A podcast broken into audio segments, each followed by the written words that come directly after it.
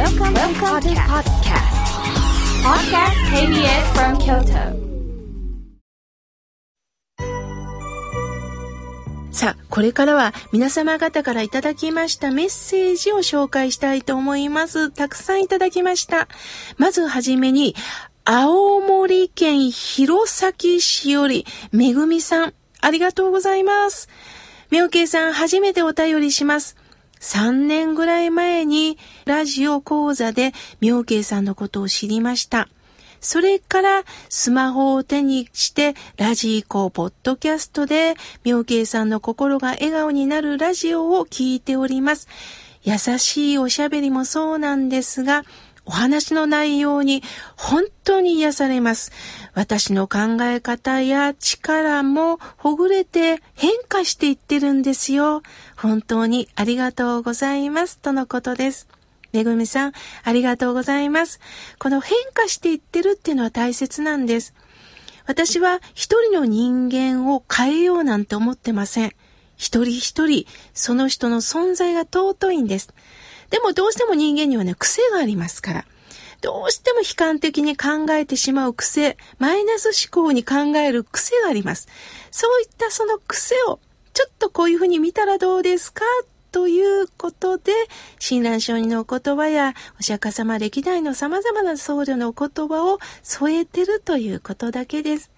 めぐみさん、変化していってますよ、とのこと。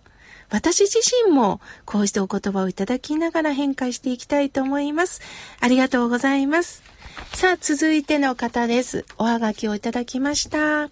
三重に住む森本と申します。いつも妙慶さんの深いメッセージに涙をしております。仏教に出会ってよかったです。これからもよろしくお願いしますとのことです。ありがとうございます。さあ、続いての方、ラジオネームのりこさんよりいただきました。妙慶さん、えー今年は本当に長雨続きでしたね。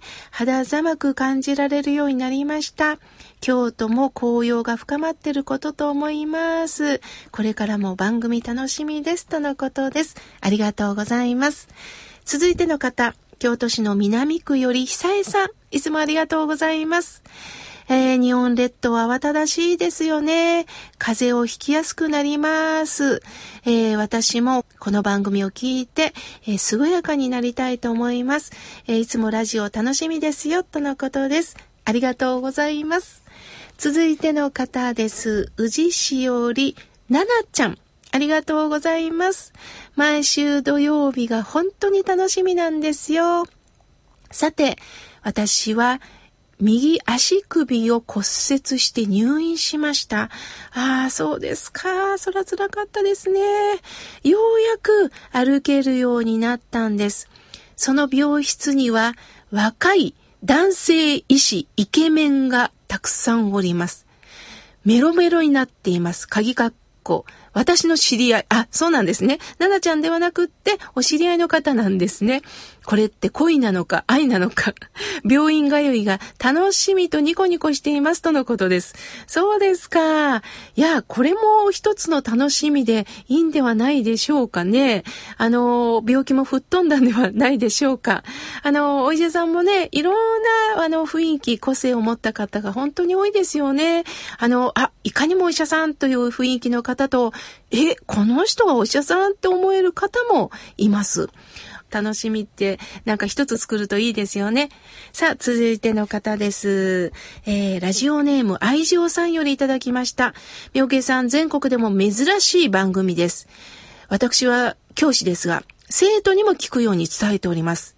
すると生徒が、先生、井村屋のあんまんくれと言われました。なるほど。さすが、ツッコミすごいですね。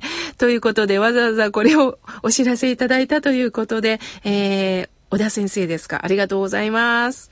さあ、続いては、えー、広島から由美子さん、ありがとうございます。先日、友人に勧められて、ポッドキャストを聞きました。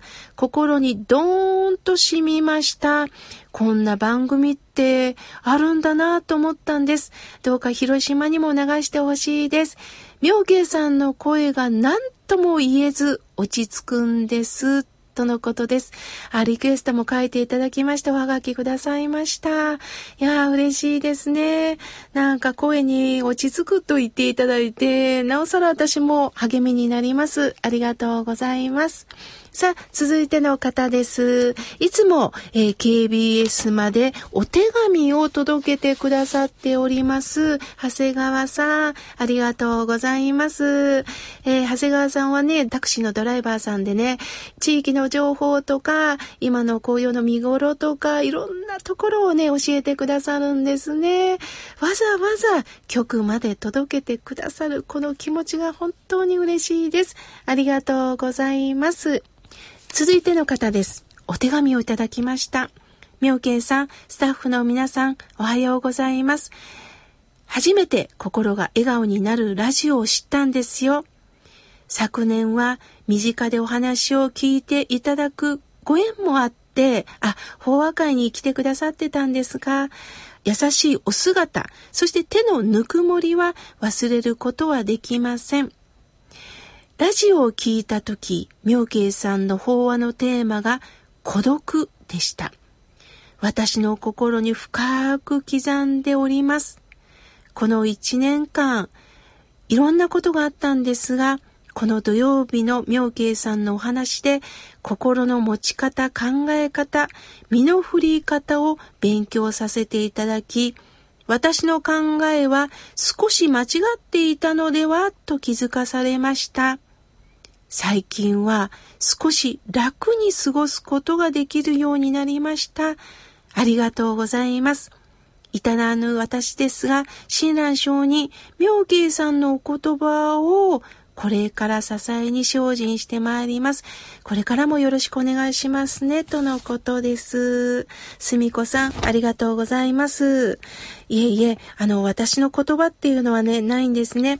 親鸞上人も、私が編み出した言葉はないとおっしゃいました。つまり、仙台の先輩僧侶の皆さんが時代をかけて伝えてくださったその言葉を今の時代に私の今の気持ちに受け止めてそれをまた何かのお気持ちに添えて伝えていくということしかできません。私ができてることは何一つないんだと親鸞上人もね、おっしゃったんですね。ですから、えー、私も日々、やはり勉強だと思っております。ああ、こういうメッセージをくださった、こんな悩みを持ってる方がおられるんだ。だったら、この言葉を添えてみたいな。ああ、そういえばこういう言葉があったんだということにね、今発見することもたくさんあるんですね。だからアウトプットだけではない。本当に私自身も、えー、お言葉をいただかないといけないなと思います。まあ私はこうしてラジオ、そしてこの秋はね、あの、法話会をさせていただきます。11月23日だったら宇治市役所さんにね、法話に行かせていただきます。いろんな方がまた訪ねてきてくださって、えー、法話の後はお声かけをいただいて、そしてまたコミュニケーションがね、取れたらいいなと思います。できるだけ身近で会話のできるような僧侶にと思っております。えー、すみこさん本当にメッセージをありがとうございました。まだまだいただきましたが、来週紹介させていただきます。